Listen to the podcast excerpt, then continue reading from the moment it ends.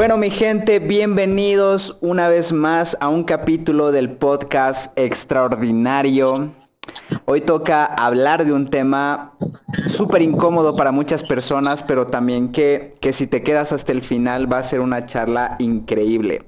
Hoy tengo una invitada especial. De hecho, más que una invitada, es mi mejor amiga por muchísimos años y mi consejera en momentos densos de mi vida, en momentos de bajón, en, momentos en los que me ha ido súper mal, siempre ha estado ahí para apoyarme, siempre ha sido una gran brújula para mí, una persona que admiro un montón por la fortaleza que tiene, por, por cómo lleva su vida actualmente. Y con ustedes, Briel Tortoni. Hola Jersey, y totalmente agradecida por la invitación si bien he estado así creo que desde los principios de este proyecto y nunca me lo había imaginado.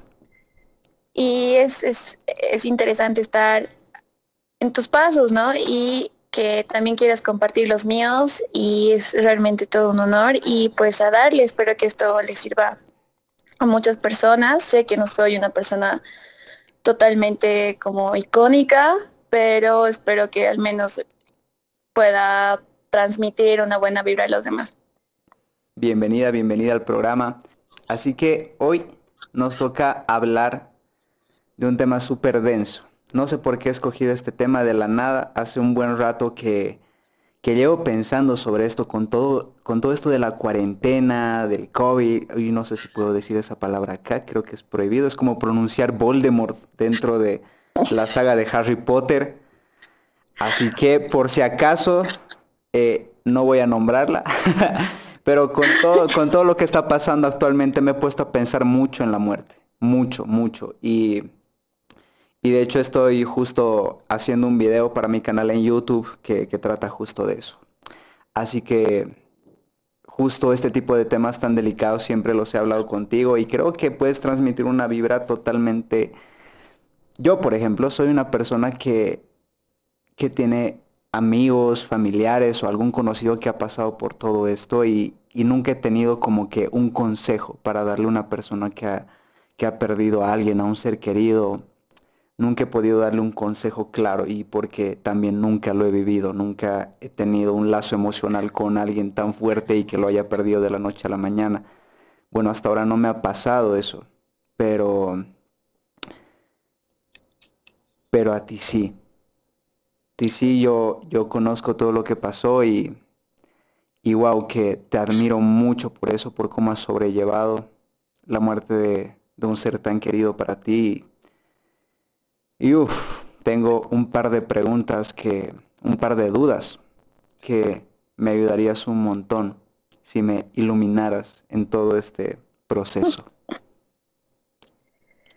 No, claro, cuando me hablaste de, de este tema, eh, realmente muchas personas pueden incluso incomodarse o incluso sentir pena, lástima, pero es un tema de lo más normal, de lo que si en algún punto no te ha pasado, lo va a hacer y es, no es que tengas que estar listo, no es que tengas un manual, no es que, es como simplemente pasa.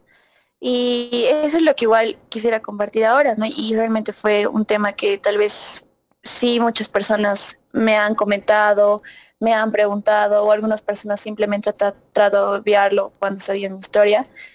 Pero es igual, ¿no? Cómo otras personas pueden sentir esto es muy complicado, como tú decías, no, si no lo pasas, es como una enfermedad, si no lo has pasado, no sabes los síntomas, no sabes qué, qué, qué, qué cómo puede afectar a tu vida. Eh, entonces, no puedes simplemente comentar sobre algo que no has pasado, pero tal vez puedes tratar de entenderlo y no simplemente tener matices con que juzgar a la gente o matices con tratar de responder obligatoriamente porque se supone que debes saberlo. Así que vamos pues. Empecemos pues. Pregunta número cero. ¿Por qué nadie quiere hablar de la muerte? Uy, es que es incómodo, ¿no? Es, es el lugar donde no quieres estar, es, es el lugar donde no, no te ves, no quieres que nadie que amas está. Simplemente es incomodidad y o incluso no hay personas que sí han pasado por esto y es muy doloroso hablar sobre esto porque obviamente perder a alguien que has amado tanto te va a doler, te va a incomodar, te va a pesar, hasta puedes sentir un tipo de culpa, pero yo pienso que es tratar de normalizar hablar de esto, de, saber que es, como existe un principio, también hay un fin y es, parte de vivir y si realmente no existiera la muerte, todo lo que conlleva, no, tendría sentido en nuestra vida. Sí, creo que pienso totalmente igual que tú y, creo que la gente también lo sabe, lo sabe porque cada vez que creo que en algún momento todos nos hemos sentado a reflexionar a eso de las 2 de la mañana o 3 de la mañana, que es comúnmente cuando uno pierde el sueño y piensa estas cosas que, bueno, yo desde niño me hice una pregunta y fue como a mis 8 o 7 años, súper pequeño, 8, 9, 10 años, algo así era. Y, y me pregunté qué pasaría si mi madre o mi padre no estuviera, si en algún momento van a morir. Eso puede suceder, así me pregunté y, y me respondí a mí mismo y sí, eso va a suceder, eso en algún momento va a pasar. Y desde niño ya estaba súper traumado yo, así, no, pues, viejo, sí es posible, eso sí va a pasar, ¿y qué hago? ¿Cómo puedo detener eso? Y imagínate esa edad preguntarte eso y, y no tener la respuesta, no tener absolutamente, la pasé muy mal esa, esa etapa de niño. Creo que... Y es que creo que a todos nos pasa, ¿no? Porque igual me hace recordar que eh, estaba ordenando unos zapatos, igual creo que a mis ocho años, y de la nada se me vino que algún día mi madre ya no iba a estar y me, ella me encontró llorando, ¿no? En los zapatos, así ordenando, y y mi mamá así de, ¿qué estás haciendo? ¿Qué ha pasado? Muy preocupada y yo algún día te vas a ir y no vas a estar conmigo y no vamos a pasar muchas cosas. Y bueno, y ella me dice, sí, bueno, primero me dijo soy inmortal, aunque creo que ha sido una respuesta un poco más para calmarme. Y luego me dijo que es parte de, y está bien, parte de ella iba a estar conmigo al final y al cabo. Y bueno, creo que eso después pasó, ¿no? Wow. Y creo que creo que igual le dije lo mismo a mi mamá. Y, y creo que me dijo, no, yo no me voy a ir a ningún lado, que no sé qué, lo que empeoró el caso, lo que empeora. Siempre dicen eso. Lo que empeora, yo creo que empeora más que todo. Bueno, tampoco estaba en edad, digamos, ¿no? Y es como que es un consuelo. Pero en algún momento vuelves a preguntarte. Y volvemos de nuevo a las 3 de la mañana, que estás en la cama y pum, te llega la pregunta. ¿Qué harías? No siempre puede ser un padre, una madre, también puede ser una tía, alguien muy cercano a ti, muy que tengas una conexión emocional, sí, una conexión emocional muy fuerte. Exacto. Que te preguntas y qué pasaría si en algún día, algún día pudiera suceder eso, que, que se, que pueda partir, que pueda morir. Y, y la gente se siente, yo me incluyo dentro de ellos, que se siente súper incómoda y es como que agarrar ese pensamiento y lo guardas en un cajoncito que, uy, no, no lo quiero ver ahorita, mejor lo veo otro día que, y sabes que en algún momento vas a tener que abrir ese cajón y ¡pum! te vas a tener que topar con ese pensamiento. Otra vez. O con la realidad, ya no un pensamiento. Y eso es lo más complicado, que la gente ha vivido como que toda una vida ocultando ese pensamiento, toda la vida lo ha tenido guardado en un cajón y cuando sucede es donde pueden pasar un montón de cosas. Hay gente que nunca lo acepta, hay gente que sigue aferrada al, al hecho de, de no perder esa persona. De hecho, incluso la persona, no sabemos qué hay después de la muerte, pero ya está en otro, en otro lugar, en otro plano físico. No sé, no sé dónde se ha ido, pero seguramente que esa persona ya, ya ni siquiera piensa en eso y el único que piensa en eso es la persona que está viva, que, que se aferra, que se queda ahí. Es la única que, que tiene, que sufre más incluso, ¿no? Porque morir yo pienso que es una cosa de instantes. Es como te pasa algo y ¡pum! son como dos, tres segundos tal vez en los que sufres y ¡pum! mueres, te apagas y, y creo que la persona que más sufre es la que, la que te extraña. La que se queda. La que se queda, la que está viva. Y, y creo que eso es lo más duro de tenerlo como que ocultado por tanto tiempo. Sí, es totalmente cierto. Es, muy complicado, ¿no? Eh, tratar de ocultar ese sentimiento o simplemente pensar que no existe, que, ok, sabes que como estás vivo, algún día vas a estar muerto. Está en los pensamientos de todas las personas, pero desde esa perspectiva hasta ponerte en la situación, como tú decías, y no eres el único, hay muchas personas que prefieren obviarlo y decir, ok, pero ahora estoy vivo, y está bien, estás viviendo tu presente, estás viviendo tu hora, pero siempre es como que igual, valga la redundancia, estar consciente de que algún día ya está. O sea, como tú dices, son instantes como el momento que nacemos. Realmente, tal vez no nos acordamos, pero nos han sacado de un lugar que parecía ser nuestro hogar y sales, como dicen, sales a la luz. Esto es igual una metáfora muy chistosa, no sales a la luz cuando estás naciendo y también hay muchas teorías que dicen que estás que no, no sigas la luz del túnel porque ya estás igual en tus últimos momentos. Entonces igual son instantes de, vida y muerte, dos, son dos instancias de la misma moneda. Wow. Eso es, no, no me acuerdo qué religión es la que creen. ¿Cómo la reencarnación, si no me equivoco? Sí. Qué denso, qué denso y, y creo que, creo que nunca vamos a estar preparados para ese momento. Creo que una persona puede jactarse de ser muy fuerte, muy, uy, no, yo, sé que yo acepto a la muerte, yo, yo me enfrento cara a cara y pum, cuando sucede es como que nadie sabe qué hacer. Nadie. Y, y eso me lleva a la siguiente pregunta. ¿Qué significa la muerte para ti? Bueno, justo ya creo que me está adelantando eso. Para mí, pienso que significa equilibrio. Si bien es, dolorosa, hasta sentirte en un punto, ¿no? De decir, yo me voy a morir algún día, porque a veces dices, ok, no, no pasa nada si yo muero, pero ya ahí, ¿qué pasa si las personas que amas, los seres que amas a tu alrededor mueren? Y ya es ahí que, que, que ya entra el pánico, el miedo y demás, ¿no?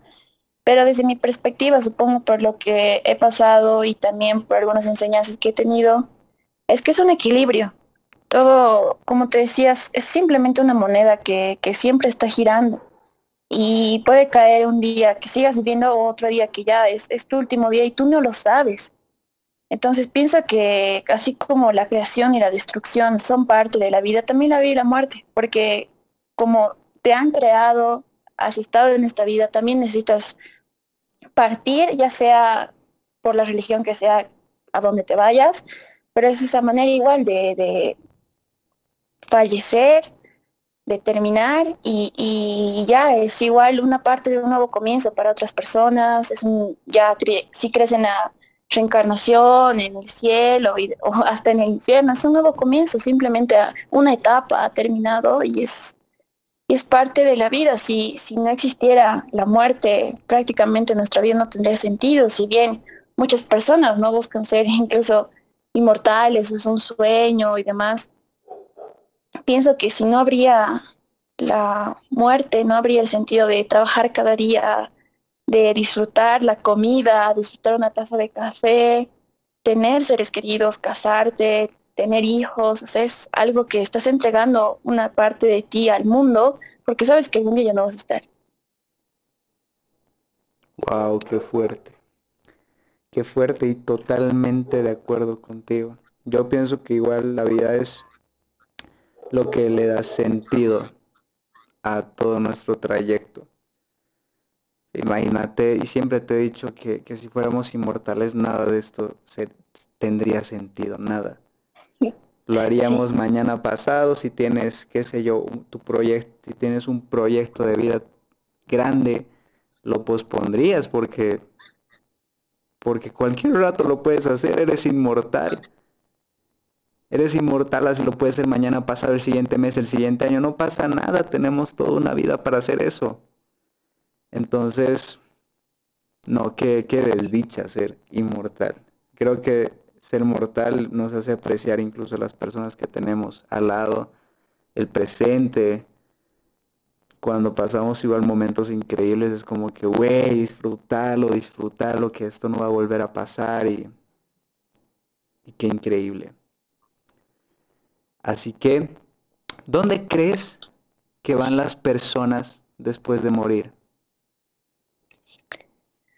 Como iba mencionando, no es muy variable desde la perspectiva que tengas desde religiones, creencias, metáforas, pero bueno.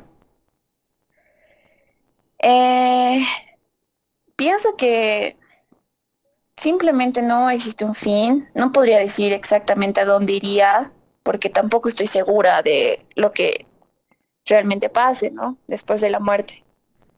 Em, puedo decir que somos energía. Todos, desde mi concepción, somos energía pura y viva. Pero en el momento de que nuestro cuerpo físico llega a morir, es donde la energía, ¿qué, ¿qué pasa con la energía desde el punto incluso de la física? La energía nunca se destruye, simplemente se transforma. Entonces pienso que parte de nosotros se, se está acá en el mundo, en el universo y que se ha ido tal vez en otro momento, en otro plano físico, como dijiste, pero nunca se ha destruido. Nuestro espíritu, nuestra esencia sigue aquí.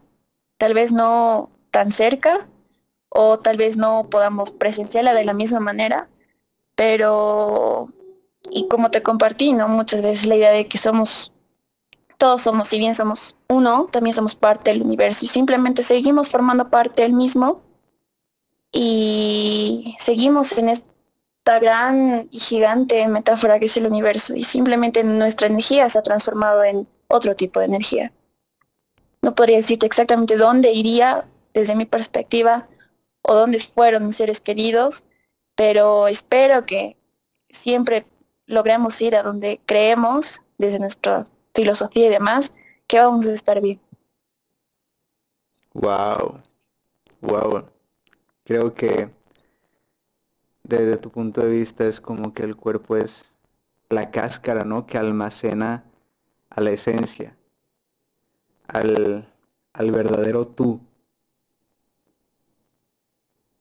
Sí, es que si hablamos, ¿no? De cuerpos y demás, que cuerpo físico simplemente a veces, incluso en un ciclo de vida, eh, cuando fallece un cuerpo en los bosques de un ciervo, por ejemplo, simplemente va a estar el cuerpo ahí, nadie lo va a enterrar, nadie se va a ocupar de hacerle un funeral, pero en este caso eh, vuelve a la tierra, ¿no? Y eso sí, vuelve a nutrir a la tierra y esta tierra alimenta a otros seres, entonces como que igual se transforma la energía del mismo que ha dado otra energía a la tierra. Ahora, si bien la muerte mm, entre las personas es muy diferente, incluso ahora ya hay muchas maneras de poder enterrarte, ya hay maneras de que puedas ser un árbol, de convertirte en unas semillas, ser compostable, pero esa es la perspectiva, ¿no? No creo que ese último aliento, como dicen muchas personas, simplemente sea el último esfuerzo de tu cuerpo para darte aire o, darte vida o oxígeno. Simplemente que ese, esa tu esencia, esa tu energía que estaba dentro de ti, se fue a otro lugar a tal vez tener otra vida, tal vez hacer otras cosas o aportar al planeta Tierra, al universo, a que siga funcionando y que siga siendo parte de esto mismo. Wow. Sería muy denso eso. ¿Alguna vez has estado tú al borde de la muerte? Mm, al borde, se puede decir que no, frente a frente, sino. Pero sí estoy en casos curiosos, ¿no? Porque eso igual me dio mucho a pensar estar como que cerca de situaciones relacionadas a la muerte o personas que ya se han ido. Eh, te pones a pensar y la curiosidad de estás totalmente todos los días cerca de la muerte. No, no sabes que tal vez te caes con algo, porque hay muertes insignificantes, que parecen no insignificantes. Te caes, un golpe pequeño, pero tenía otro enlace y listo, ya está. No sabes qué se iba a pasar, o, o estás viajando, tienes un accidente y no sabías qué iba a pasar, estabas haciendo de tu vida lo más normal, porque pienso que en el punto que más estás alejado de la muerte o que ni siquiera le estás pensando, pasa. Y ya, ya está sucediendo o, ya pasó.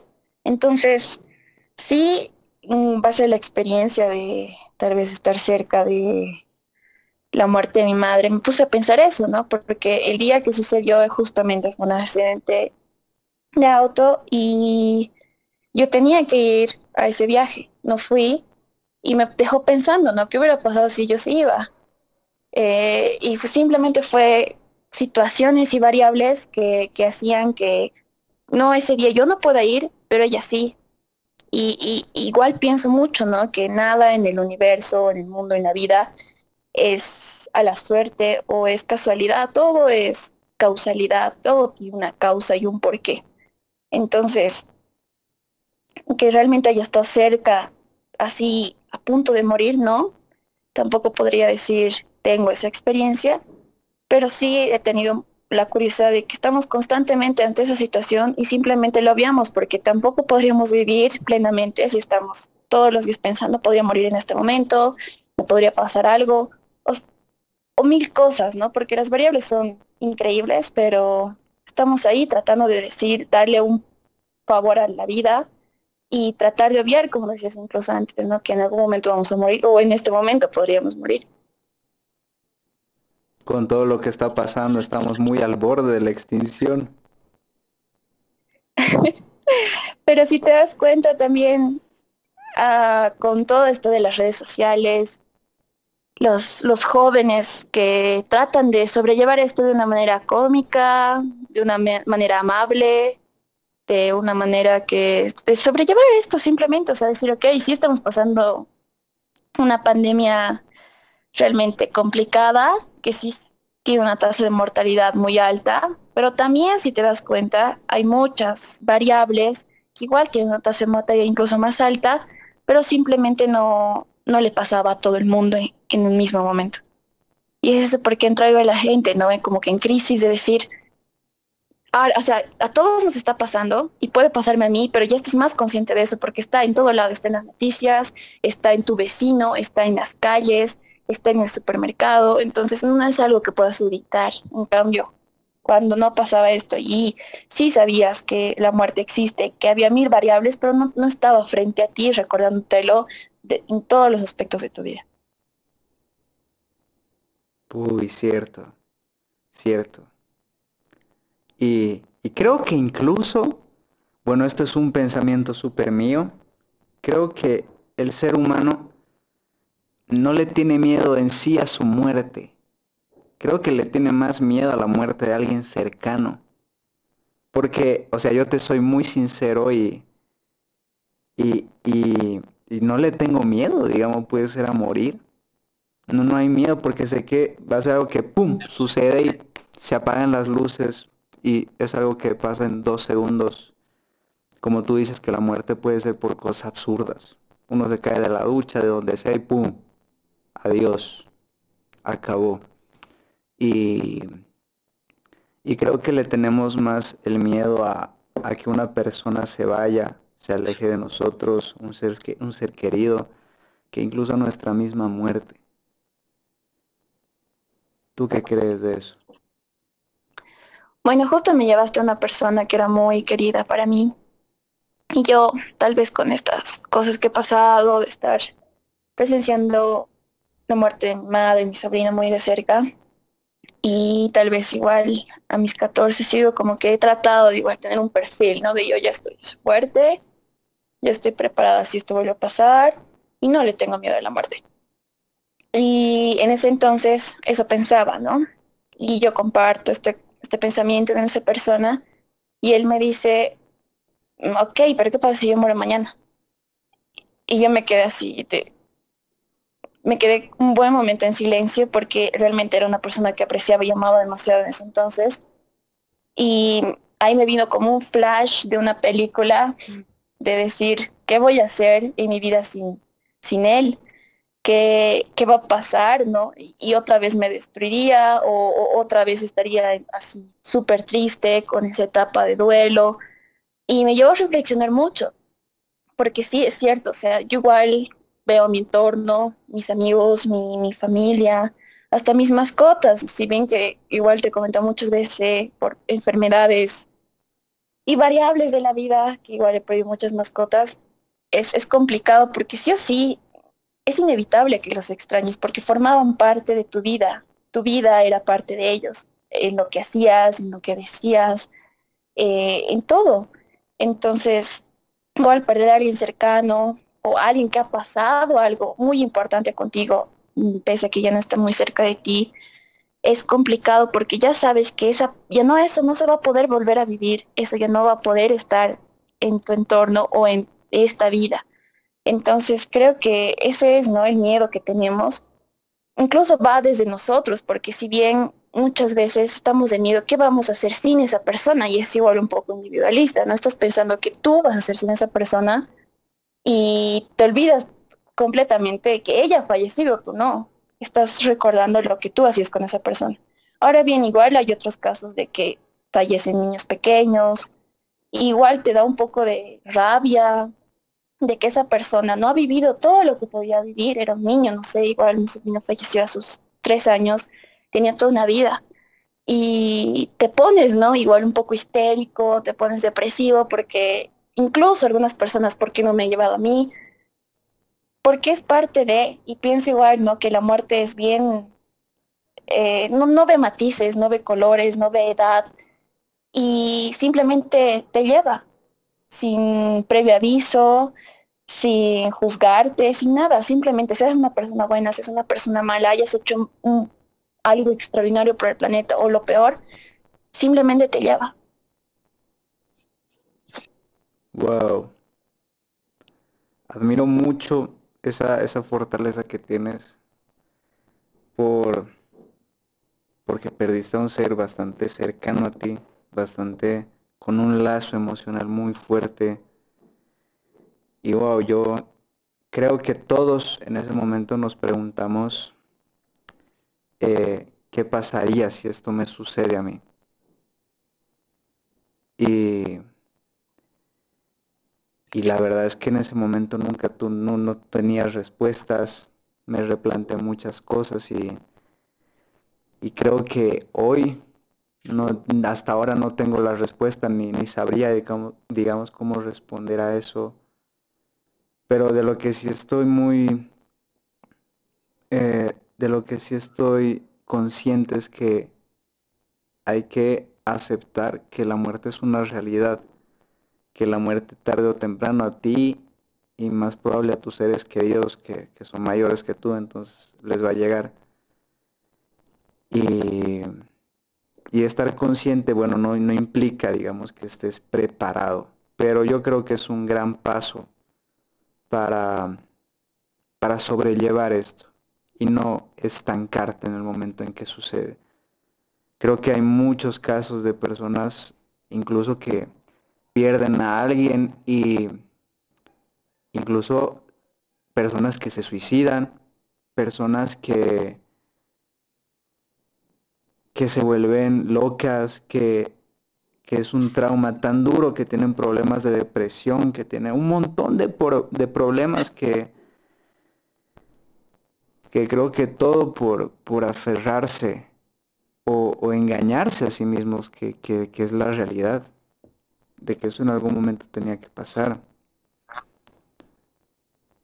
Y creo que es un gran paso estar consciente de, que esto es real, de que tarde o temprano a ti y a la persona que nos está escuchando le va a pasar.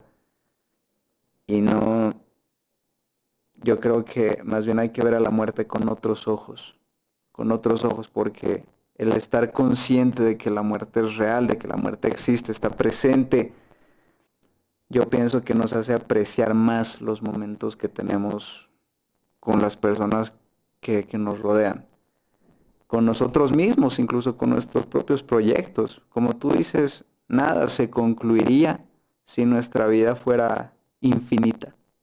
No haríamos nada con nuestra vida. Creo que las cosas grandes que hemos logrado como humanidad se han logrado por el hecho de que todos estaban conscientes de que en algún momento iban a morir. Y, y wow, no sé cómo he llegado aquí.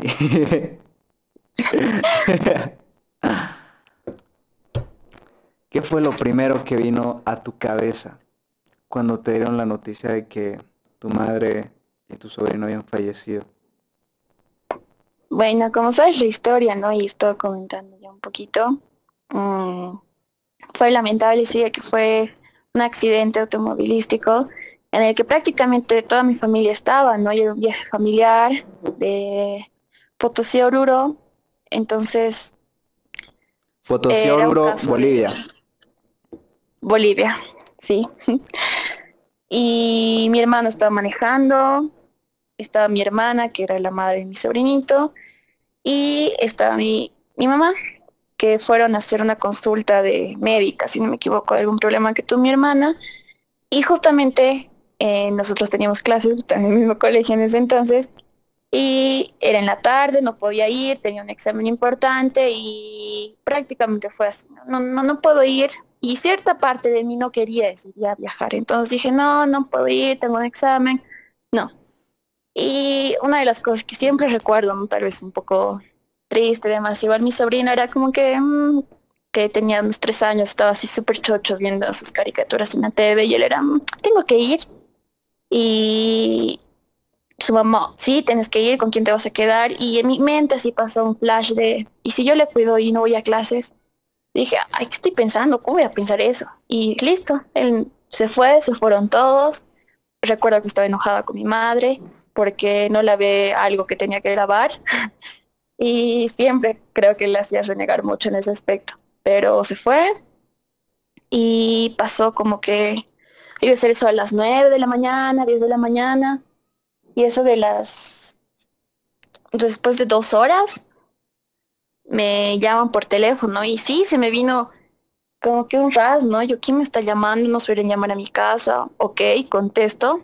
Y, y bueno, me habían llamado, perdón, me habían llamado primero a la oficina de mi mamá.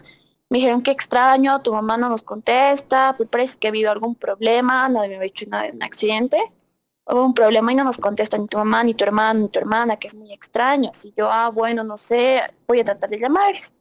Y estaba tratando de llamar a mi hermana a su celular y no, no contestaba, sí entraba, sí de señal. Y yo, qué extraño, ¿no? Y sigo llamando, que creo que en ese entonces igual tenía 14 años, estaba reconfundida. Y hago la llamada a mi hermana y me contesta mi hermano. Y yo así de, creo que, se llamaba mi hermana, no, bueno, hola, sí, y no me contestó un buen tiempo. Yo, hola. Y mi hermano nunca había escuchado una voz tan vacía, podría decirse, ¿no? Bien triste. Y me dice, Mica, mostré un accidente. Y lo que aún recuerdo es, no sentí miedo, ni, ni un poquito de miedo, porque siempre piensas que hay personas tan fuertes en tu vida que es imposible que mueran. Ah, bueno, hasta ese momento yo pensaba eso de mi madre. Yo dije, ah, debido haber algo de la llanta, algo así, porque mi madre viajaba constantemente y se había accidentado un millón de veces y nunca le había pasado nada, incluso accidentes mucho más peligrosos. Y me dice, Mica, eh, oh, no está ya con nosotros la mamá y es Santi, así Santi era mi sobrinito. Y yo, ¿qué? ¿Estás ¿estás bien? Así primero, no, no creía lo que me había dicho.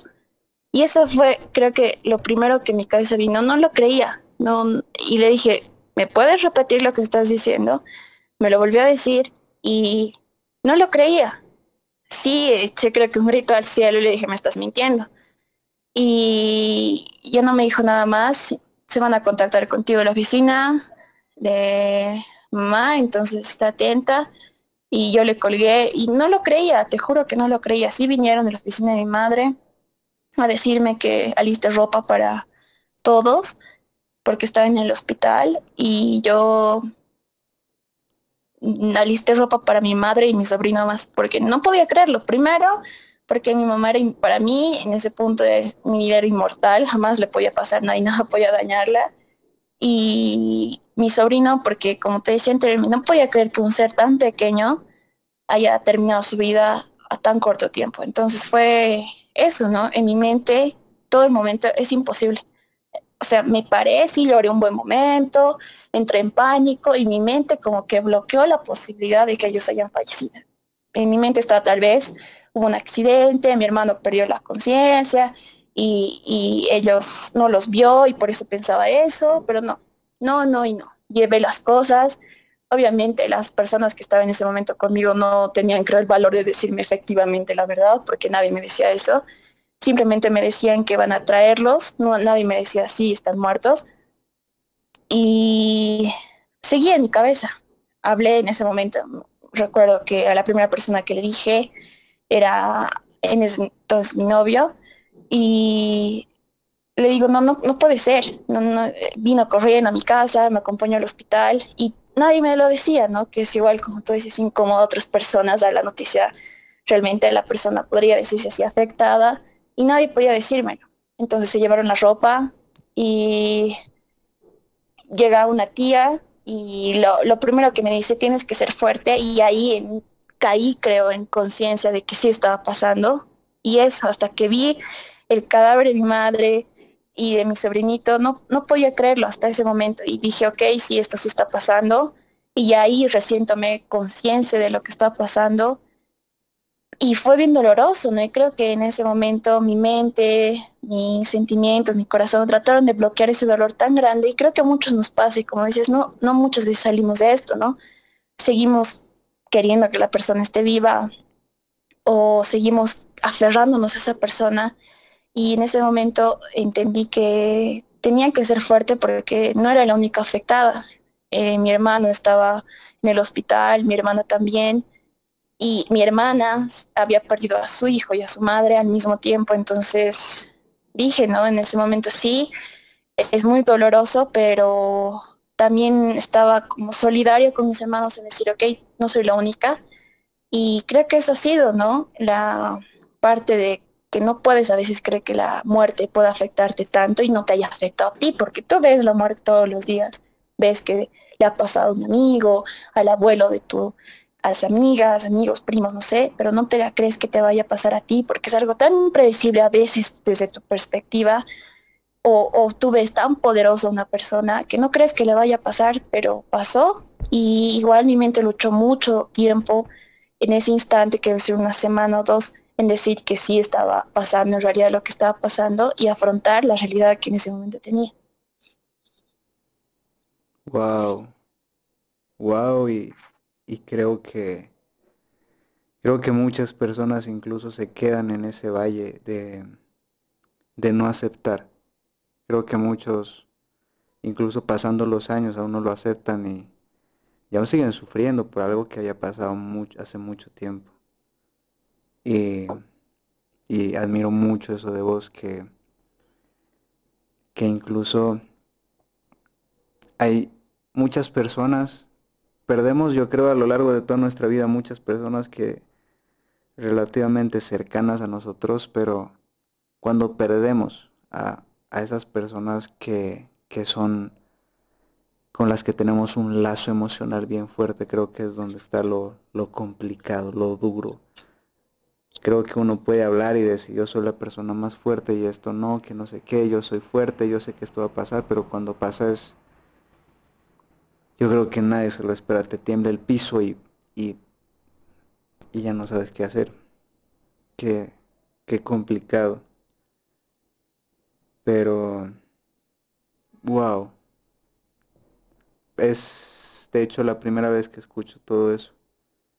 Yo, tu historia, porque yo, yo fui, yo recuerdo que fui al velorio y nunca me enteré de cómo había pasado de, de todos. Así sabía que era un accidente, pero no, no a detalle, no desde tu, desde tu perspectiva. Fue. Sí, es que igual, ¿no? Es, ese tiempo que está en el colegio y, muchas personas conocían a mi madre. Y si recuerdas, el velorio fue gigante, creo, al camino al cementerio.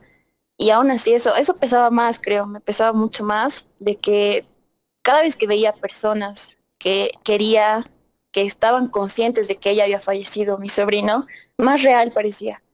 Y más me dolía porque aún más tenía que tomar en conciencia que sí era real. Y eso igual me pesó mucho, ¿no? Yo recuerdo, siempre recuerdo que fuiste al, velorio y te vi, los vi a los chicos del cole y me sentí aún más triste, ¿no? Porque primero a veces no quieres que las personas te vean así, como que triste o, o destrozado o en tu peor momento, ¿no? Y o simplemente estás tan, no sé, en ese momento tan frágil en que tratas de pensar que no, no es real y, mientras más personas ven la situación, mientras más personas saben de esa situación, te lo están confirmando porque ves igual su tristeza, ves su preocupación, escuchas sus palabras y es, es complicado, ¿no? Igual desde otras perspectivas de mi hermano, que él fue el que estaba manejando, él se deprimió unos dos años y no salía, ¿no? De esa situación de que él era el culpable o mi hermana, igual que eh, ella no perdió la conciencia, o ella perdió más bien la conciencia, en cambio mi hermano no, él presenció todo. Y ella fue un golpe y listo, no se acuerda de nada más. En cambio mi hermano que vivió todo, obviamente vio lo que pasó, nos contó la situación y él afrontó la muerte igual porque pasó otra, o sea, vio otras cosas que cambiaron su perspectiva. En cambio mi hermana se culpaba también ella misma porque decía que un simple golpe la batió y no pudo salvarlo, no pudo abrazarlo, no, no, no pudo reaccionar en el momento, ¿no? Y lo que igual pasó en el accidente en el auto, supuestamente, ¿no? Mi madre agarró a mi sobrino y por eso los dos tuvieron como que un, eh, ya un choque más fuerte, porque este, como que no estaban bien protegidos. Y cómo cambia igual es interesante lo que dice las perspectivas de las personas, ¿no? Desde la persona de afuera que ve la situación, de las personas que están pasando por la situación, o desde las personas que han estado tan estrechamente involucradas frente a frente con la muerte, que puede deprimirte más, puede llevarte a otra situación, puede llevarte a la culpa. Lo que quería decirte hace rato también era que sí, hay que estar conscientes de que vamos a morir, de que puede pasarle esto a otra persona, pero también estar consciente de que estás vivo. Yo pienso que es más importante estar consciente de que estás vivo y como te decía, es, son prácticamente dos puntos, ¿no? De una balanza. Y mientras más cuenta te estás que estás vivo y viviendo tu presente, más listo, más tranquilo vas a estar con tu muerte, porque te das cuenta que has estado ahí, que has vivido cada día y a pesar de que es un accidente que pueda pasar en un segundo, has estado viviendo tu presente y está bien. decidió la muerte que te va a hacer y, y, y ya. No es como que no hayas aprovechado todo lo que has hecho en un instante. Wow. Y, me quedo con eso de, creo que tienes que estar más consciente de que estás vivo. Wow, eso sí. Lo voy a anotar en, el cuaderno de notitas de frases. wow. Te juro. Creo que nos olvidamos más bien de estar, de que estamos vivos, de que, de aprovechar el presente. Creo que desperdicié mucho de mi presente de niño pensando en qué iba a pasar si mis seres queridos iban a fallecer. en vez de pasar tiempo con ellos. En vez de pasar tiempo con ellos, en vez de tener una infancia normal. Bueno, creo que a todos los niños pasa eso. Ahí no me siento tan raro, pero en esa edad era, me sentía horrible, pero sí que, sí que es muy complicado todo esto. ¿Tuviste a alguna persona en el camino que te ayudó a superar esto? Bueno, pensando un poco, sí hubo muchas personas más bien que trataron de ayudarme, pero sí especificando una, creo que sí o no, que siempre en, en estos casos la familia está más cerca, está más al pendiente. En ese tiempo recuerdo que Hubo, ¿no? Problemas familiares, pero algunos tíos, tías que me ayudaron mucho. Pero en ese instante la persona que quería que más fuerte sea y esté apoyándome todo el momento era yo misma. Porque si bien en ese momento estaba consciente de que había fallecido mi mamá y era totalmente horrible perderle. Y también a mi sobrino, que prácticamente yo lo veía como un hijo, a pesar de mis 14, le había enseñado a caminar, le había enseñado algunas palabras. Y es como que parte de mí se fue con él y también con mi madre. Y parte de ellos se quedó conmigo. Pero en ese momento yo quería ser muy fuerte porque, y pienso que he sido yo también una de las personas que más he tratado de formarme en ese instante, porque fueron muchas variables, ¿no?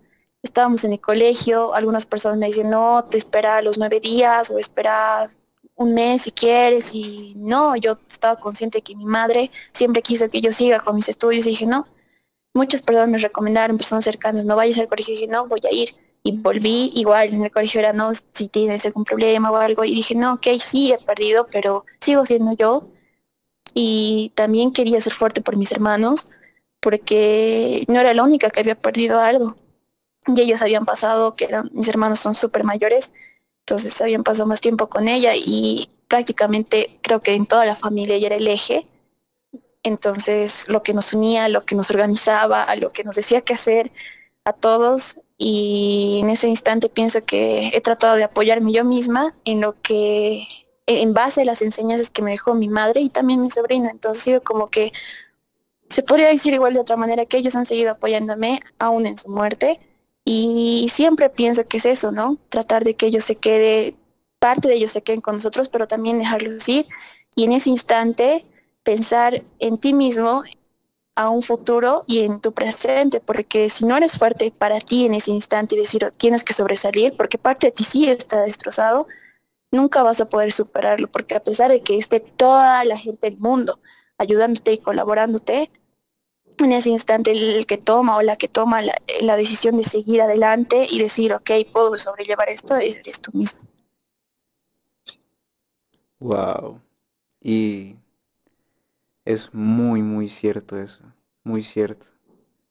E incluso, incluso creo que asumiste el rol, digamos, de tu mamá, de tu madre, y dijiste, ¿qué haría ella? ¿Qué, qué, qué le gustaría a ella que hiciera en este momento? Y y comportarte así porque porque yo creo que el ego que todas las personas tenemos es es lo que evita que que soltemos eh, la, la realidad de que la muerte existe y el ego mismo es lo que lo que nos daña y nos dice, no, esa persona no se ha ido, es imposible, ¿qué voy a hacer sin esa persona? No, para mí era todo y, nos olvidamos del hecho de que en realidad esa persona nunca se ha ido, porque su esencia, todos los recuerdos que tienes con esa persona nunca se han ido, sigue dentro de ti, de hecho, de hecho tú eres tu madre,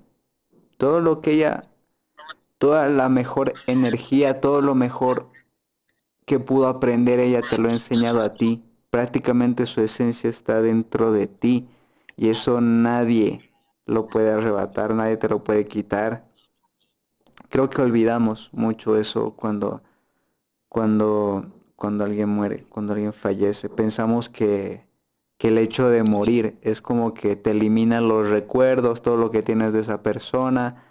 Y no, todo está ahí. Justo un amigo me hizo una vez una pregunta y me dice, ¿sabes qué? Quiero que coloques un elefante rosado en esta mesa. ¿Y yo qué? ¿Ves que no puedes? Físicamente no puedes. Pero quiero que cierres los ojos e imagines a un elefante rosado en esta mesa. ¿Ves que eso es posible?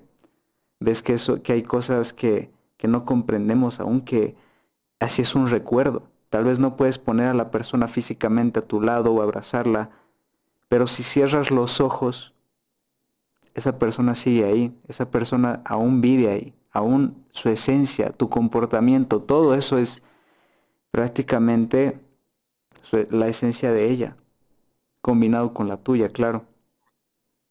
Y es que es igual parte, ¿no? De todas las personas que han pasado por tu vida, sean buenas o malas, todo, todo se ha quedado en tu ser, es una conexión que nunca vas a soltar, ya sean parejas, ya sean familia, amigos, hasta personas que, te han hecho algún daño, parte de ellas se va a quedar siempre en ti, forman parte de ti, por eso igual hablando desde el punto de la energía y demás, que somos energía también. Parte de esa energía que, que ha dejado esa persona está en ti, porque si no hubiera pasado por tu vida esa persona, no serías lo que está haciendo. Y es importante igual recordarlo siempre, que sí, se ha ido, pero no significa que deje de existir en tu vida, deje de existir en, toda la situación que, está pasando, que en ese momento haya pasado, que vaya a pasar, es, es parte de ti y se va a quedar ahí. Eso es muy cierto, muy cierto y, y creo que cuando una persona se va, en realidad solo se ha ido físicamente. Físicamente dentro tuyo sigue ahí el recuerdo, sigue la esencia y, y nunca se van.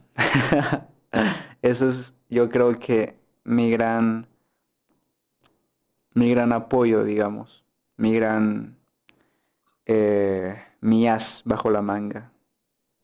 Que creo que nadie se va y su esencia siempre va a estar calcado en ti. Eso lo encontré en un libro que se llama El hombre en busca de sentido de Víctor Frank. Recomendadísimo. Es de un psiquiatra que está encerrado en un... es un psiquiatra judío y está dentro de un campo de concentración llamado Auschwitz, que, es, que era uno de los más pesados allá, de los más tensos, de los más horribles. Y él narra que cuando estaba en, en la nieve, descalzo, no sé, no sé qué estaba haciendo para los nazis, que se acordaba de, su, de su mujer que había fallecido, que la mataron, de hecho los nazis y Uy, alerta spoiler por si alguien no ha leído. Diablo, solté un spoiler bien de... No, no es spoiler, de hecho. pero, pero sí, él dice que él, él, fue la primera persona que me trajo ese pensamiento a través de un libro, ¿no? A mi cabeza, de, de que la esencia nunca se había ido de su esposa, de que a él le bastaba con el hecho de haber conocido a esa persona. Sería terrible para él si no la hubiera conocido. Eso sería peor. Pero el hecho de haberla, él dice, para mí fue un placer haberla conocido y que todo su recuerdo, toda su esencia se haya plasmado en mí que nunca, y eso nadie me lo va a arrebatar. Así que puede estar muerta físicamente, pero dentro de mí, o sea, sigue viva. Y yo, wow, desde ahí mi perspectiva empezó a cambiar respecto a la muerte. Y, y uff, lo que, lo que hace un libro, ¿no? Totalmente. O una persona, una decisión, uff. Esas y es que está igual, ¿no? Las personas, si bien han fallecido, pero nos seguimos acordando de varios autores de Ana Frank, hasta de lo que hizo Hitler, y, y parte de ello sigue en, viva en esta actualidad, parte de lo que ha pasado y parte de nosotros, de acuerdo igual a las acciones que tengamos ahora, van a seguir vivos así a 300 años, mil años, porque son parte igual de la vida, ¿no? Porque si bien hay varios personajes que no los has llegado a conocer físicamente, en base a su trabajo, en base a sus experiencias, están, están, los has llegado a conocer, eso forman parte de una película, un libro, como tú dices, porque igual siento que varias cosas de películas, yo soy fan de las películas, como sabes, me han formado ahora, pese a que hayan sido fantasía, a que hayan sido películas bibliográficas de personas que ya no están, pero parte de esas enseñanzas de lo que han hecho en su vida aún sigue y me ha formado también en mí y estoy en parte transmitiéndolas y manteniéndolas vivas en mi esencia y en lo que hago. Wow, wow, wow. Y eso creo que he llegado a una conclusión bueno, de mi conclusión del 2020, que es que incluso la persona estando muerta puede plasmar su esencia dentro de ti. Imagínate con algo como un libro, cómo una persona me puede transmitir su energía, su esencia, y estoy totalmente de acuerdo con eso, que una película, un libro, wow, me doy cuenta de eso ahora y me transmitió Víctor Frank a través de un par de, de, de, las palabras, me transmitió toda su esencia. Y creo que ese también debería ser un objetivo como persona que, que todo el mundo debería tener, no solo algunos, sino que, que puedas transmitir algo que incluso cuando, cuando tú mueras, imagínate, Víctor Frank está muerto, o no sé si está muerto. Ay Dios, qué ignorancia. No estoy seguro. ya no lo estoy mató. no estoy seguro, pero imagínate, me transmit, imagínate si estuviera muerto, me ha transmitido, me ha formado prácticamente. Ya luego, ya luego de estar muerto. Wow, y creo que todos deberíamos aportar, digamos, nuestra, nuestra esencia, plasmarlo en, en algo, ya sea música, arte, libro, ¿qué te gusta hacer? Plásmalo ahí para que tu esencia se pueda, tu energía pueda contener esa, para que esa obra pueda contener tu energía, tu esencia y te la puedas transmitir a otras personas. Uf, qué, qué denso, qué denso. ¿Qué, ¿Qué aprendiste de la muerte? Bueno, como creo que ya he estado tocando ese tema, que es algo impredecible, no tiene matices, no tiene ojos y simplemente significa un nuevo comienzo para ya sea en el plano, en el lugar que vaya a estar esa persona o la, donde se vaya a postrar su energía, pero también significa un nuevo comienzo, un punto de cambio para las personas que están, que han estado alrededor de esa persona y han perdido ¿no? a alguien en base a la muerte, porque tú vas a vivir una nueva, un nuevo estilo de vida y es igual lo que pesa mucho, como te decía, que ya no va a estar contigo, ¿no? Que ya no va las cosas que hacía contigo, ya no te va a enviar tal vez ese mensaje, ya no te va a llamar la atención por las cosas que haces, ya no va a estar tal vez pendiente de ti. Y ahí ya es un nuevo cambio, ¿no? Que ese, ese punto de decir que ya no está conmigo y tienes que tal vez tratar de seguir sus enseñanzas, pero ya tu vida ya no es, ya no va a estar esa persona o ese ser en tu vida y significa o sí un cambio en qué vas a hacer ahora, qué parte de ella, de esa persona vas a mantener en tu vida y cómo es tu nuevo estilo de vida. Algunas personas tal vez ha sido un amigo y tal vez no le afecta mucho, o tal vez ha sido alguien mucho más cercano, como en este caso mi madre, que cambió totalmente mi vida. Aún recuerdo que igual en mi época de drama, creo que, o mi inocencia, como ella siempre ha sido la persona que nos organizaba en cuestión de comer, de todo, ¿no? Y yo decía, ahora que voy, creo que he sido muy inocente, inocente y ahora ¿qué voy a comer? Entonces fue algo tal vez muy chistoso y decía, no, pues tengo que ahorrar porque ahora ya, ya no vamos a tener dinero. O sea, yo ni sabía qué hacían mis hermanos, pero en ese entonces ni qué iba a pasar conmigo. Y en mí hice una, como que un plan semanal, creo, de lo que iba a comer.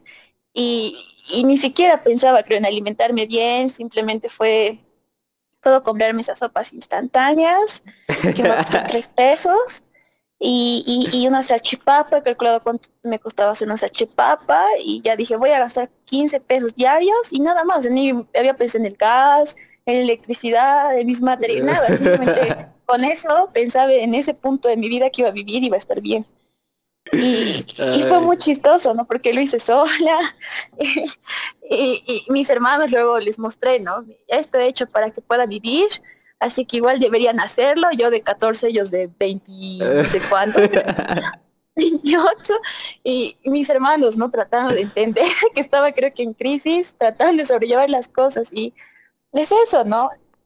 Pensar que sí, tu vida continúa, no se ha parado ahí, no, no ha sido un paso, tu vida ha seguido desde ese momento, y tratar de planificar, no como yo, obviamente, pero tratar de planificar lo que vas a hacer y que siga tu vida, sigue rodando, o sea, no se ha detenido el tiempo, parece cruel a veces porque son seres icónicos en tu vida, pero sigue, la vida sigue, el tiempo sigue, ese, ese, ese reloj sigue avanzando, entonces tú igual tienes que seguir avanzando, vivir tu presente y no vivir en el pasado, ni lo que hubiera podido ser, simplemente vivir tu hora, planificar obviamente tus pasos, pero sin perder que estás vivo que, que estás ahí, ¿no? Entonces eso te deja la muerte, de que creo que es el momento en el que más te hace recordar que tú sí estás vivo, o eso al menos hay que rescatar de, de la muerte, que si bien se ha llevado a otras personas que ya no están en ese momento, pues tú igual tomar conciencia de que tú estás aquí, tienes la oportunidad aún de seguir en esta vida y revivirlos a ellos mediante tus acciones, mediante tus palabras, mediante tus triunfos, tus derrotas y demás. Wow. Wow. Otra perspectiva de la muerte. Qué increíble. Qué increíble y de hecho, uy, todo lo que he aprendido hoy día. ¿Qué le dirías a una persona que aún no puede superar esto o está atravesando por esta situación? Es que perder a alguien es bien complicado, como decíamos, ¿no? Hasta imaginarlo creo que ya es complicado y siempre va a ser difícil, como si no hay manual para decir, ok, esto, esto tienes que hacer, paso uno, paso dos, hasta en internet te, te aseguro que sí los hay, pero nadie te ha preparado y está bien, está bien que sufras, bota todo ese sufrimiento, deja que fluya.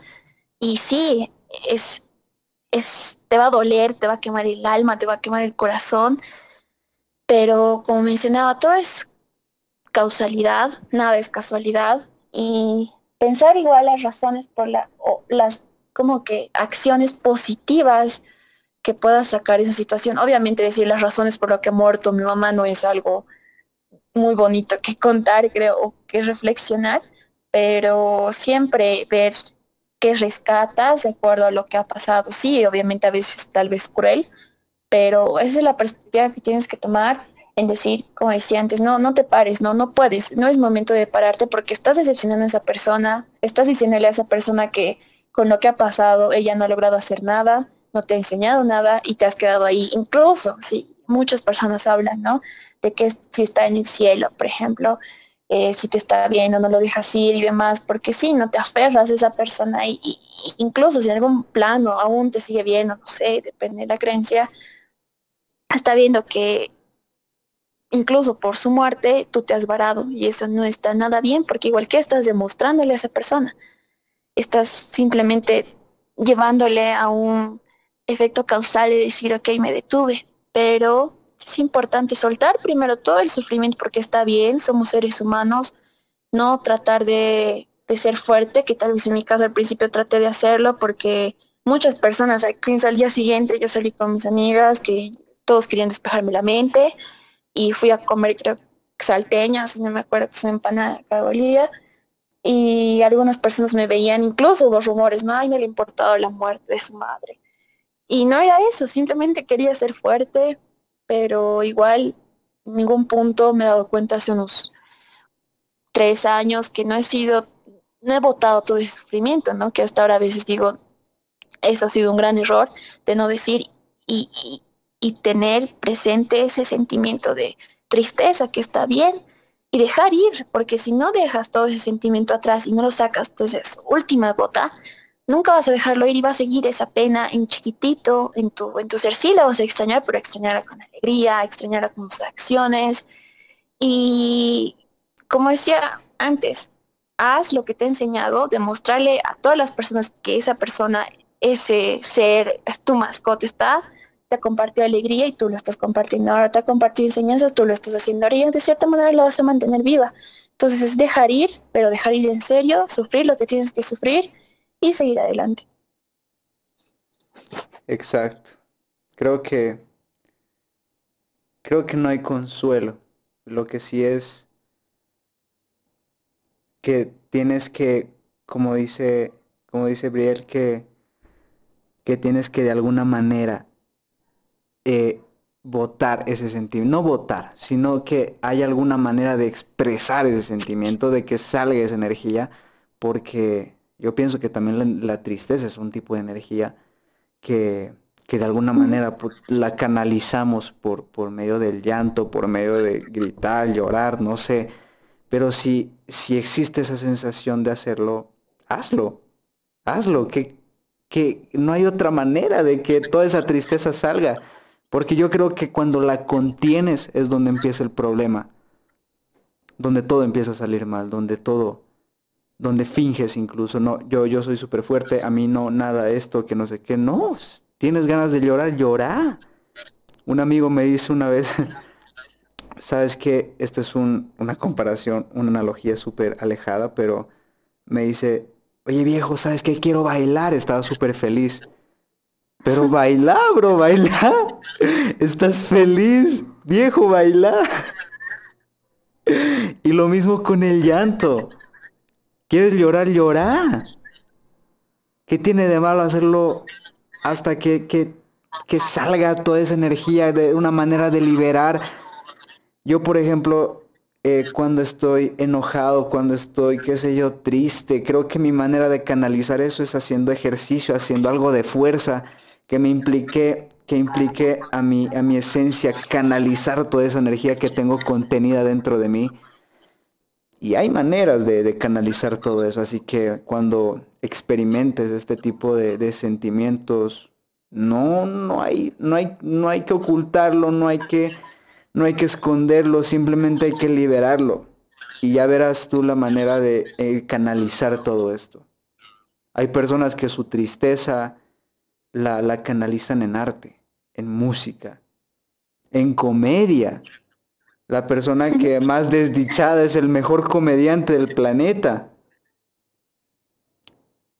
Hay maneras de dejar canalizar. dejar fluir tus sentimientos siempre va a ser lo mejor que puede ser porque te estás liberando, estás como que liberando energía a todo el mundo, ya sea positiva, negativa, triste, porque igual no veo que la tristeza sea negativa, simplemente es necesaria, porque es parte de tu ser, es parte de lo que sientes, es parte incluso de una inspiración a futuro de lo que vas a hacer. Como dice, hay varios actores, eh, comediantes, que es incluso lo opuesto, la tristeza, lo que tratan de reflejar, pero que se han inspirado en eso para hacer lo que ahora son. Y eso te va a formar parte igual. Es importante que siempre pienses que, que todo fluya y que nadie influya. Exacto. Creo que creo que gran parte de tu esencia se junta justo en ese, en ese sentimiento y tiene que salir de alguna manera. Así que hay que canalizarla y, hay algo que a las personas que, que como yo han estado alrededor, digamos, de una persona que, perdió a alguien, yo nunca tuve las, eh, las palabras para, nunca, nunca supe qué decirle a una persona que había perdido a alguien. Pero creo que hoy puedo decir que lo único que, que puedes hacer si has perdido a, si tienes a alguien que ha perdido a alguien, es decirle que su esencia nunca se ha ido, que sigue dentro de ti. No caigas en el, en el clásico de yo siento lo que tú sientes, porque no sabes lo que esa persona siente. No sabes el vacío que, que, esa persona que se fue le dejó. No sabes todo lo que está experimentando ahora y lo que va a experimentar después. No sabes absolutamente nada. Lo único que puedes decirle y lo que pienso yo desde mi punto de vista es que decirle que su esencia nunca se ha ido y contarle todo lo que, la, misma historia de Víctor Frank, que, que el hecho de solo conocerla ha sido suficiente. Ha sido suficiente para que su esencia se haya plasmado dentro de ella. Así que eso, para las personas que, que conocen a alguien que han atravesado por esto y no, no supieron qué decir. Briel, ¿qué dirías? Me decías, dime, dime, dime, dime, dime. Te corté, perdón. No, no, igual justo iba a ir a ese punto, ¿no? De que decirle a esta persona de que está acompañando a, a alguien, ¿no? Y muchas personas hacen este tipo de frases de yo siento, incluso yo no podría decir esa, esa yo siento lo que estás pasando, porque mi experiencia con mi madre es muy diferente a, a pesar de que ella perdió a alguien, una madre o alguien parecido, es muy diferente siempre la experiencia, porque mi vida de otra manera, es diferente como cada persona lleva su duelo y es igual algo absurdo, ¿no? Pero pienso que lo importante en ese momento es simplemente no tratar de entenderla o encajarte en esa situación o, o decir, sí, sí, yo, yo estoy aquí. Más bien es como que compartir la situación, acompañar y dejarla que fluya. Si bien agradezco muchas personas, incluyente que me han acompañado en ese instante, y no tratar a esa persona diferente, no estar como que, ay, qué pena, o porque te juro que es el peor momento que te sientes, ¿no? Me ha pasado, porque todos pensaban que mi vida creo que había cambiado, sí cambió, pero yo seguía siendo la misma, con nuevos valores, con nuevas fuerzas, pero seguía siendo la misma. Y muchos actores, colegio, amigos, me trataban diferente, no querían tocar el tema o, o, estaban escandalizados, trataban de hacerme sentir bien, no querían darme todo. No era la situación, ¿no? Era simplemente decir, te acompaño, pero tú sigues siendo tú y tu vida sigue, porque cambiar en esto, siendo a veces tratando de como ser solidarios, tratas de a esa persona diferente, ¿no? Y es importante tener en cuenta que no esa persona sigue siendo la misma, la muerte es de lo más normal, sí es pesada, tal vez es triste, pero es normal.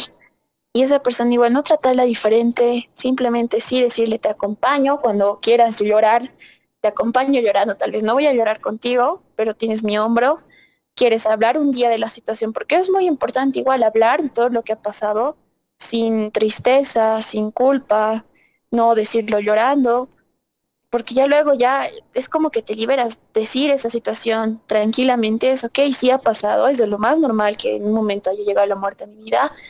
Y quiero que igual la gente lo vea así, ¿no? Porque aún recuerdo que sí, me, a veces me incomoda un poco y sí me hace sentir triste que las personas trataban de una forma de apoyarme, hacerlo, primero recuerdo todo el tiempo y segundo que trataba, me trataban diferente, era como que sigo siendo yo y eso es importante, cuando apoyas a una persona, decirle sí te estoy acompañando, pero sí también estoy consciente que tú sigues siendo tú sin esa persona o sin esas personas y cualquier momento que quieras llorar, dejar fluir tus sentimientos igual, estoy aquí. Wow, muy cierto eso. Y también yo creo darle su espacio, ¿no? Yo creo que ese, en ese momento incluso todo el mundo bombardea a esa persona con yo, yo estoy aquí, yo, yo te voy a ayudar y creo que es un momento donde incluso tienes que, un momento donde tienes que estar solo. Bueno, no sé, tal vez. Yo pienso, tú, tú qué piensas de eso? Que, que necesitas un poco de espacio. Sí necesitas espacio de la situación, ¿no? De sí asimilarlo a tu manera y que tu vida siga. Si bien hay personas que te apoyan y te dicen, ¿no? Hay mensajes, te llegan mensajes de, otras personas, te vienen a visitar a la casa, todas las personas que han conocido aparecen, vienen de otras ciudades. Realmente yo recuerdo que eso sí fue bien ajetreado, tal vez un poco traumático, porque todos querían decirme que estaban conmigo, todos querían darme mi sentido pésame, yo quería simplemente irme a mi casa, recuerdo, hasta las creencias que hay uno, ¿no? Yo quería ver cómo le enterraban, porque no sé, era para mí lo más normal, pero creencias de otras personas que ni estaban muy cerca tal vez de mí, pero que influyeron en ese momento y creo que como era pequeña, todos se sentían a cargo de mí, ¿no? Desde su oficina de mi mamá, su familia que no había visto en 20 años, familia que estaba en problemas con mi mamá, que yo no les caía muy bien, pero todos, todos querían sentirse así a cargo de mí y me sentí sofocada porque no querían que esté sola, eh, no querían que coma sola. Y sí, tienes razón, quería yo sufrir o dejar fluir mis sentimientos, mi tristeza en un punto sola, pero también quería que las cosas sigan. Obviamente no iba a ser lo mismo en cualquier aspecto sin mi madre, pero tampoco era mm, bonito que las personas estén recordando, ¿no? Todo el momento de la situación, o decirme yo estoy contigo en todo momento, o recordármelo cada día, y no dejar que igual, ¿no? Seguir viviendo en ese momento y no dejar que mi, mi presente esté en ese momento, ¿no? Porque todo el momento es recordar el pasado, recordar el pasado. Yo simplemente quería seguir mi vida con las enseñanzas de mi madre, sí, estando consciente de que se fue, pero seguir viviendo. Entonces, igual es muy importante no sofocar, ¿no? A la persona, como dices. Sí, esa persona tal vez, porque siempre en ese momento necesitamos ayuda, pero esa persona te lo va a decir o te lo va a demostrar un abrazo es suficiente, pero no estar envolviendo a la persona en situación, porque sí, eso sí es traumático, pesado, y no te deja avanzar, ¿no? Exacto. Y creo que, creo que esto va para las personas que, que son más cercanas a esa persona que ha perdido a alguien. Porque, porque si eres el mejor amigo, si eres eh, si tienes mucha cercanía con esa persona que perdió a alguien, no te preguntes si tienes que estar ahí, si la vas a sofocar ni nada. Tú tienes que estar ahí, porque eres la persona más cercana y eres el único hombro en el cual va a llorar. Así que si tú eres una persona que solo conocía, conocía a ese alguien, pues no, necesita, no le sirve de nada. Yo creo que ha habido personas que no conocías y que te han mandado apoyo, que han estado ahí recién, que han llegado, que ni siquiera tú conocías, que yo no conozco a este tipo o esta persona o solo me habló por esto y nunca ha estado ahí. Yo creo que ese tipo de personas son las que se tienen que dejar de sofocarte, por darte tu espacio. Y las personas que han estado siempre en tu vida, las que te han apoyado y todo, tienen que estar ahí, en ese instante cuando, cuando sucede. sí, es totalmente cierto. Porque, como dices, es las personas a veces por la muerte no igual aparecen recién. Y está bien, o sea, recordarla, ir al funeral y todo, pero no olvides que no sabías cómo funcionaba esa vida antes o cómo es, es esa persona que tratas de apoyar. Y si bien has ido a dar tu sentido pésame, porque es igual parte de nuestra cultura, pero hasta ahí, digamos, ya luego como que tratar de encajar o decir, no, no, te me tengo que encargar y demás, no, dejar que se siga y ya. Dale su espacio, sé, sé consciente que si no has sido una persona cercana, dentro de la vida de a la persona a la que, a la que le pasó esto, dale su espacio. Tal vez dile eh, que cuenta con tu apoyo, pero después, porque, porque los que más importan aquí son los, los más cercanos, los más allegados. Y, y, que todo el mundo te bombardee, personas que no conoces, yo creo que es muy sofocante, como tú, tú decías. Wow pues fue una divagada increíble. fue una charla increíble, wow. Me voy con muchas enseñanzas hoy día. Y, hay algo que quería agregar. Es que justo en una charla con, con un amigo, eh, Andrés Mendoza, donde sea que estés, un saludo. Eh, él nos dijo una vez que estábamos hablando ahí con unos amigos y resulta que Sócrates tenía mucha curiosidad de la muerte, de qué iba a pasar después de la muerte. Y él incluso decía, yo estoy ansioso por morirme. Yo estoy ansioso porque tengo mucha curiosidad qué aventuras me esperan después de la muerte. Y si simplemente se apagan las luces, pues bueno, se apagó las luces, no tengo nada más de qué preocuparme, nada. Y se acabó. Y, mi amigo nos dice, creo que lloramos o nos sentimos súper mal o en un velorio súper triste por, por mero hecho de la sociedad, porque nosotros hemos inventado sentirnos tristes ahí, cuando en realidad no sabemos qué pasa después de la muerte. Cuando lo único que, que nos provoca tristeza es el aferrarnos a, a que esa persona no está, qué vamos a hacer sin esa persona, cuando en realidad no vemos que tal vez esa persona está eh, montando nuevas aventuras, qué sé yo, tal vez simplemente se apagaron las luces y ahora no tiene nada de qué preocuparse. Así que hay que ver, a la, incluso nos dijo mi amigo que, que si yo muero algún día, pues no vayan llorando ahí, piensen en mí como que estoy en nuevas aventuras, estoy haciendo nuevas cosas, estoy haciendo cosas increíbles. O simplemente se apagaron las luces y ¡boom! Ahora estoy feliz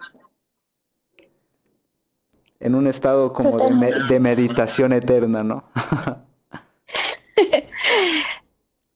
y... Sí, es que es, es lo más normal y algunas personas igual en situaciones ya toman la decisión por enfermedades y demás de ya terminar con su vida y es porque igual, ¿no? Hay personas que ya sienten que es, es, es tiempo de, han dado todo lo que tenían y, y también respetar eso, siempre las decisiones de las demás personas y lo que quieren hacer. Sí, de hecho está muy mal eso de que, de que la gente te diga que, que digamos el hecho de que tú definas el límite de tu vida, el tú, el tú decidir, digamos, yo hasta aquí llegué y me voy a aplicar la eutanasia. No quiero, simplemente no quiero vivir más. He vivido una vida súper plena, he hecho esto, lo otro, he hecho cosas increíbles y, y me quiero ir. De hecho, la, sociedad lo ve muy mal eso. Es como que partiendo desde la religión que solo Dios sabe cuándo te tienes que ir y tú le faltas al respeto si, si tú haces eso, no, es pecado, te vas a ir al infierno. No, eso es la decisión de Él, porque, porque incluso nosotros no elegimos dónde nacer, nosotros no hemos elegido nacer, simplemente estamos aquí, pero no, no ha sido decisión nuestra. Pero es decisión nuestra saber cuándo partir o simplemente esperar la muerte. Así que, wow, wow. Me voy aquí con unas preguntas ya casi en el final bien densas. Así que esto, esto va para ti. ¿Tienes alguna pregunta que quieras hacerme a mí? Pero claro que sí. bueno, todo lo que estamos hablando, igual como que pensando en una pregunta es igual va a todas las personas para que como que tengan un punto de reflexión. ¿Crees o qué parte de ti crees que se quedaría en este mundo después de morir? ¿Qué parte de mí se quedaría en este mundo después de morir? Sí, pero digamos que ya mueres mañana, digamos. Wow, y, eso me, me llega acá directo al corazón. Creo que sería una muerte digna porque logré plasmar aunque sea un poco con, con dos videos que hice en YouTube, con, con algunas canciones que grabé, con lo que escribo, creo que de alguna manera mi esencia, aunque sea muy poquita la esencia que esté dejando, la estoy dejando. Creo que de alguna manera eso es lo que se va a quedar mi esencia y, plasmar tu esencia en arte, en lo que sea, en un video, en un, eh, en un libro, en, en, música, plasmar tu, tu esencia es como que, que te permite irte más satisfecho. Yo, yo veo al niño que era y, y digo, wow, que si me agarra la muerte y estoy justo en el proceso, pues, pues una muerte digna. Es una muerte que yo diría, wow, he vivido, he creado y, y mi esencia se, se quedó, aunque sea muy poquita, se quedó. Creo que eso se va a quedar, mi esencia. Y sí, o sea, yo te digo, eres perspectiva de que conocí tanto de ti, de me has, me has enseñado mucho y pues si eso llegaría a pasar, ten en cuenta que o sea, en algún punto me has enseñado mucho y vivirías en parte mía, y es igual un mensaje para todos, todas las personas que les he enseñado parte de vivir en ustedes, están ahí y no sientan tanta pena o como que tristeza extrema o depresión, porque está, está ahí, está en lo que haces, está en lo que dices, está en cómo actúas para el planeta.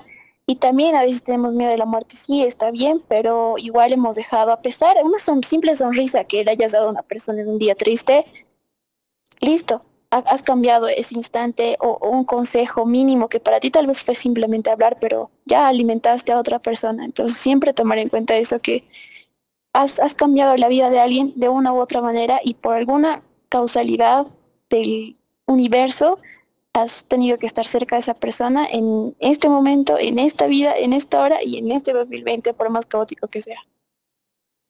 Wow. Qué buenísimas palabras de despedida, porque llegamos al final del podcast.